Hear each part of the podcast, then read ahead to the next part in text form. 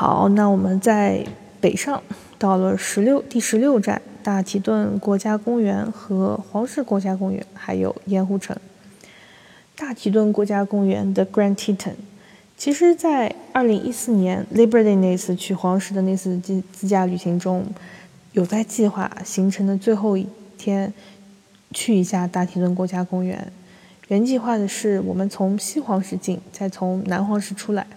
因为黄石国家公园的南边就是大提顿国家公园，然后穿过它，一路南下到达盐湖城。但是我们离开那一天，南黄石的门封了，正好是封的第一天。因为这里一般天冬天的时候就会封一些门，我们走之前也是没有查呀。在一年后陪父母的行程中，就是从盐湖城杰克逊小镇一路北上，来到了大提顿国家公园。其实也就待了待了半天时间，最后到达黄石国家公园。不管怎么样，也算是弥补了第一次没有去到的遗憾了。大提顿呢是以连绵巍峨的雪山著称，据说著名电影公司派拉蒙的图标也是以此为背景。哎，不过我查了半天资料，没有找到一个官方说法哈。那大提顿国家公园其实最早是法国登山者发现的，他们当时从怀俄明州的西部开始向上爬雪山，但是雪山爬着爬着越来越艰险无趣，就和他们在法国的生活形成了强烈的反差和对比。于是乎，他们开始怀念自己的家，温暖的被褥。可口的饭菜，还有 woman。所以，当他们爬上山头，看到雪山峰的时候，可能也是幻觉，也可能是自己歪歪啊，觉得看到了女性的乳房。其中中间的雪峰像是 D 罩杯，两边的是 C 罩杯，于是就有了 Les Dolores Titans 的称呼。这其实是句法语啊，我不知道我读的对不对。就是法语里面三个乳头的意思，所以后来建立国家公园的时候，也有想过引用当地印第安民族的名字命名，但最后 Teton 还是保留了，以至于现在 法国人开美国人的玩笑都会说，美国国家公园有他们发现的 Las Trois Titans。再往北就是黄石国家公园。The Yellowstone National Park，它是作为北美乃至世界上的第一个国家公园。那黄石可谓是美国的一个大金字招牌。很多中国人去美国，黄石是必须打卡的一站。然而很有意思的是，大部分美国人自己却都还没有去过黄石。毕业典礼期间，跟老板请假，说要带爸妈去旅行。大老板啊，要去。哪些地方，我就不不告诉他去哪里去哪里去哪里，然后他自己来一句哦，Yellowstone，他还没有去过。那我第一次知道黄石是在高中的时候买了一本国家地理的书籍，封面就是黄石的大棱镜，绚丽的颜色让人无比向往。于是乎，二零一四年的九月，The，Labor Day，就跟着几个小伙伴们。一起自驾去了黄石，其实是三个学长在自驾，我跟绝神在后排睡觉。其中两个学长是从 San Jose 飞到盐湖城，剩下我们三个是从 LA 飞去盐湖城。记得订票的时候，San Jose 的两位学长说：“嗯，我们是工程师，我们要追求线路的最优化。”还有一位在路程中说。自己到美国这么多年，第一次出来玩儿因为他说其他时候如果他想要去什么地方，直接打开 Google Map 看看就行了。不过这也都是旅行中的趣团趣谈了。人生中第一次遇到警察 pull over，也是在从盐湖城往西黄石路上的某一段，限速从八十一下降到六十的乡间小道上。所以，除了司机，所有人都在呼呼大睡。突然就感觉车子停了，迷迷糊糊中看到窗外是个警察。我们的当时的司机，他也是在美国生活了很久的，就是那个三后 Z 的某一个学长，所以他手一直是放在方向盘上面的。因为在美国，如果你手放下去，警察看不到你的手，他可以怀合理怀疑你是在掏枪的。因为美国持枪是可合法的，所以一定要乖乖的把手放在方向盘上，等待警察询问。我们事后讨论，觉得这一段很像是钓鱼执法，因为限速一下从八十降到了六十。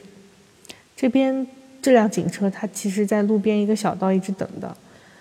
发现超速的车辆，立马跟上前，跟了一段，发现还是超速，就来 pull over。可逗，警察还跟我们说，嗯，我们一般超速都罚一百八，这次给我们打了个对折，罚了九十美金。哎，发生了这么一幕之后，大家都没有困意了，心有余悸，慢慢上路，就再也没敢超速。黄石里面的住宿呢很难订到，所以我们就都住在了西黄石。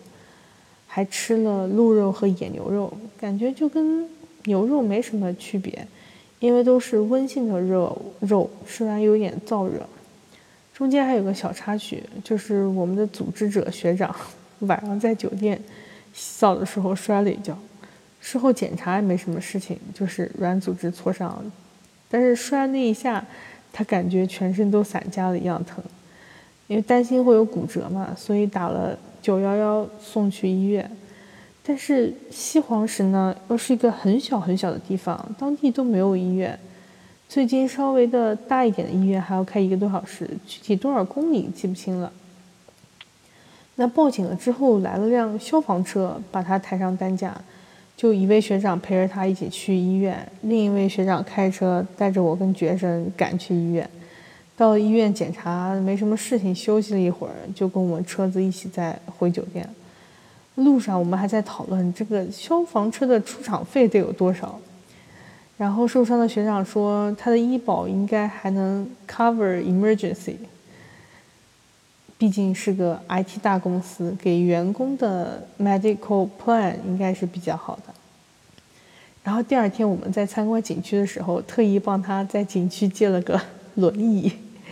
美国的这个 ADA 就是残就是无障碍通行做的真的很好，借轮椅不要钱不说，很多景点都有 ADA 那种适合轮椅的坡道，保证不同的人都能欣赏到景色。我们几个倒是觉得推轮椅是个很好玩的事情，轮流在推着它玩。好了，小故事说完了，那主要来说一说黄石的著名景点。从地图上看，黄石里面道路都是呈八字形的，数字八的八。如果跟旅游团一天就能绕完几个著名景点，所以第二次跟黄石跟团去黄石的时候，我们住在了黄石的小木屋。就难怪我们第一次去的时候怎么都订不到黄石里面的住宿，因为基本上都是旅行社提前包掉的。聊一聊几个著名的景点吧。第一个是 Mammoth Hot Spring，叫猛犸温泉。由于热喷泉从地底下涌出来之后，又遇到冷空气，所以在地表面沉积了大量的碳酸钙。上千年下来，就形成了猛犸温泉的梯田山 （Terrace Mountain） 模样。这里的梯田山也是世界上已知的最大的碳酸沉积泉，其中最著名的石灰华阶地。当温泉涌出的时候，地表温度大概是八十度，比较适合某种海藻的生长，所以这个阶地 （terrace），那么中文我搜了一下，大概是阶地这个意思，所以是五颜六色的。但后来由于某次地震影响了温泉涌出的路径，这里就不再有温泉涌出，那海藻死亡，地面干枯，最后都成了白色碳酸碳酸钙了。后来在爸妈跟团去旅行的时候，呃，并没有去到猛犸喷泉，就问了导游说为什么？导游说就没什么看头，因为没有水流了，就是因为地震。第二个就是诺里斯间歇泉盆地，这是这一个区域的间歇泉盆地是黄石区域温度最高、历史最悠久、最斑斓多。多彩的地热区和其他碱性的温泉不同，这里的温泉是罕见的偏酸性，里面的几个温泉区域都有栈道，能看到色彩的变化，也能闻到臭臭的味道，就有点像硫磺。在查找相关资料的过程中，就发现啊，这个盆地的词条，它是从黄石国家公园官网直接翻译过来的，但是只翻译了介绍，缺少了地质知识。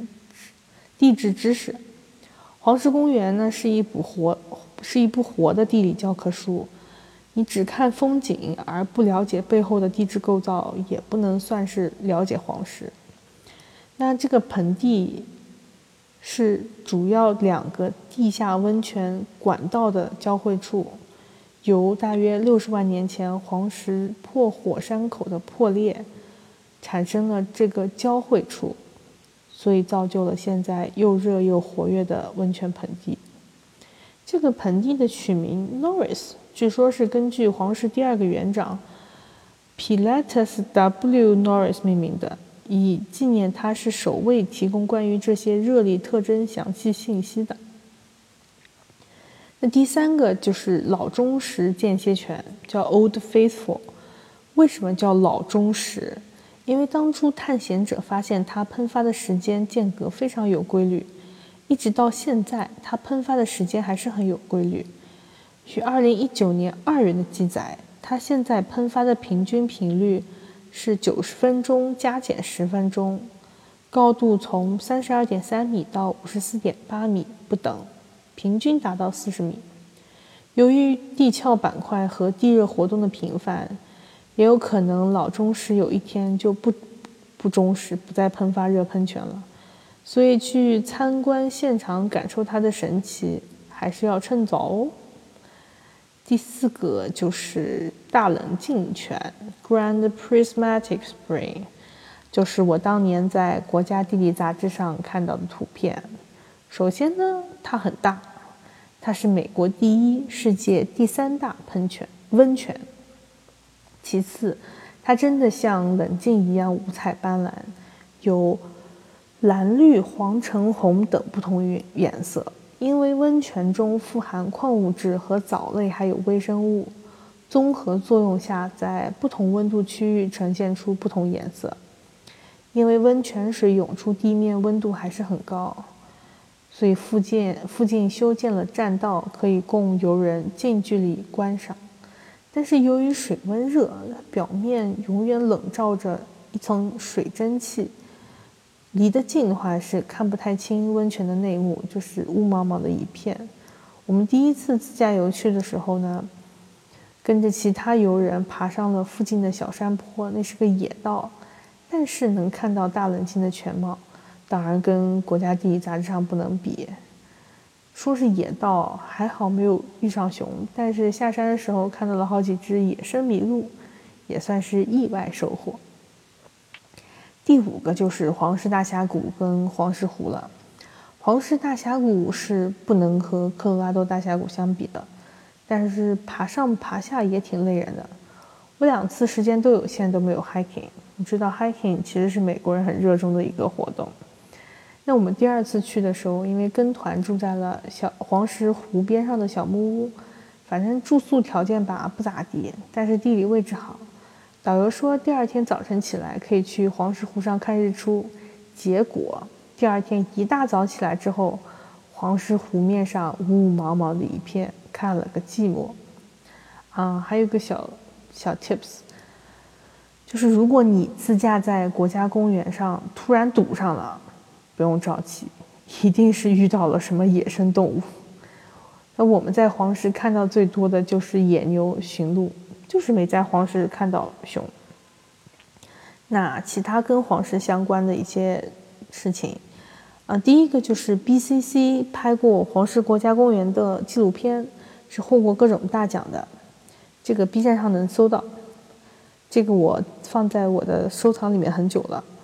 直到写完这一篇，我都没有看完，希望以后有机会再来看完再来补充补充。那第二个是美剧的《黄石公园》，它讲述的是黄石公园边上一个农场主家、印第安人和土地开发商等等之间的利益角逐。呃，到二零二零年的时候，第三季已经完结了。是在它第一季二零一八年初的时候，朋友就给我安利，不过我一直没有看。还有个就是跟我自己的经历相关吧。刚去读研的时候，就发现美国各个州的 quarter，quarter 就是两毛五，都长得不一样。也有一美金的钢本，就是那种黄铜色的。不过我只在买地铁票的机器找零中收到过。那更流通的是两毛五的 quarter，一般是去做去洗衣房的时候，都会攒一把 quarter 去洗衣房，或者带着整钱去洗衣房换一大把钢本。慢慢的手里就有不同州的硬币了。啊，在学姐推荐下，从 Amazon 买了一个。可以收集各州 quarter 的一个册子。美国的这个 quarter 的册子有两个系列，一个是各个州的，还有一个是各个州的国家公园的。前者的册子比较平淡无奇，这就是个地图；后者的册子多少还有点地貌特征，所以我买的是那个国家公园版的。然后收集各个州的 quarter。呃，那时候国家公园系列的 quarter 要到二零二一年它才能出完，就是每年可能出一点新的，一直没有完结。那个时候刚去的时候，二零一三年，觉得二零二一年好遥远啊。现在来看，我哇，今年是二零二三年，都已经过去两年了，啊，时光过得太快了。那接下来我们再聊一聊盐湖城。呃，大部分人去黄石和大提顿都是先飞到盐湖城，然后再一路自驾向北。这是一条比较经济实惠的路线，大部分旅行攻略也是做的，因为毕竟学生时期都很穷。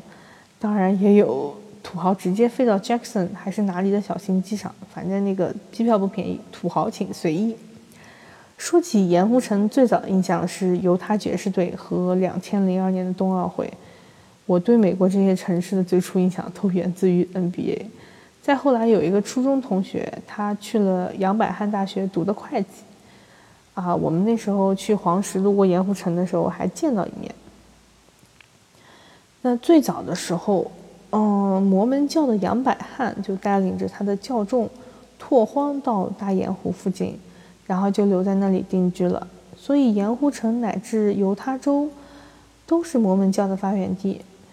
就很有意思，因为摩门教被基督教新教视为异类，不知道是不是因为一夫多妻。那教徒除了看圣经，也会看摩门经。反正现在的法律是不允许一夫多妻的，所以上个世纪摩门教把这条改掉了。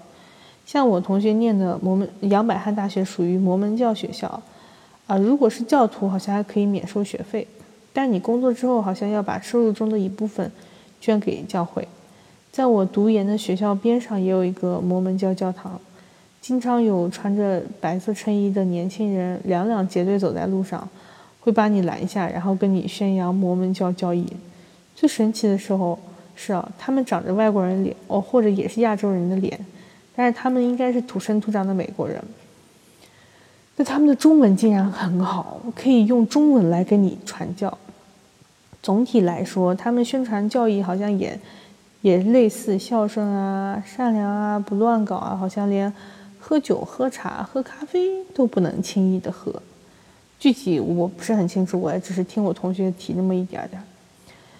好多年以前啊，那个时候《天空之镜》特别火，不管是玻利维亚还是中国的茶卡盐湖，因为它们都是盐湖，所以在太阳的反射下和天空连在了一起。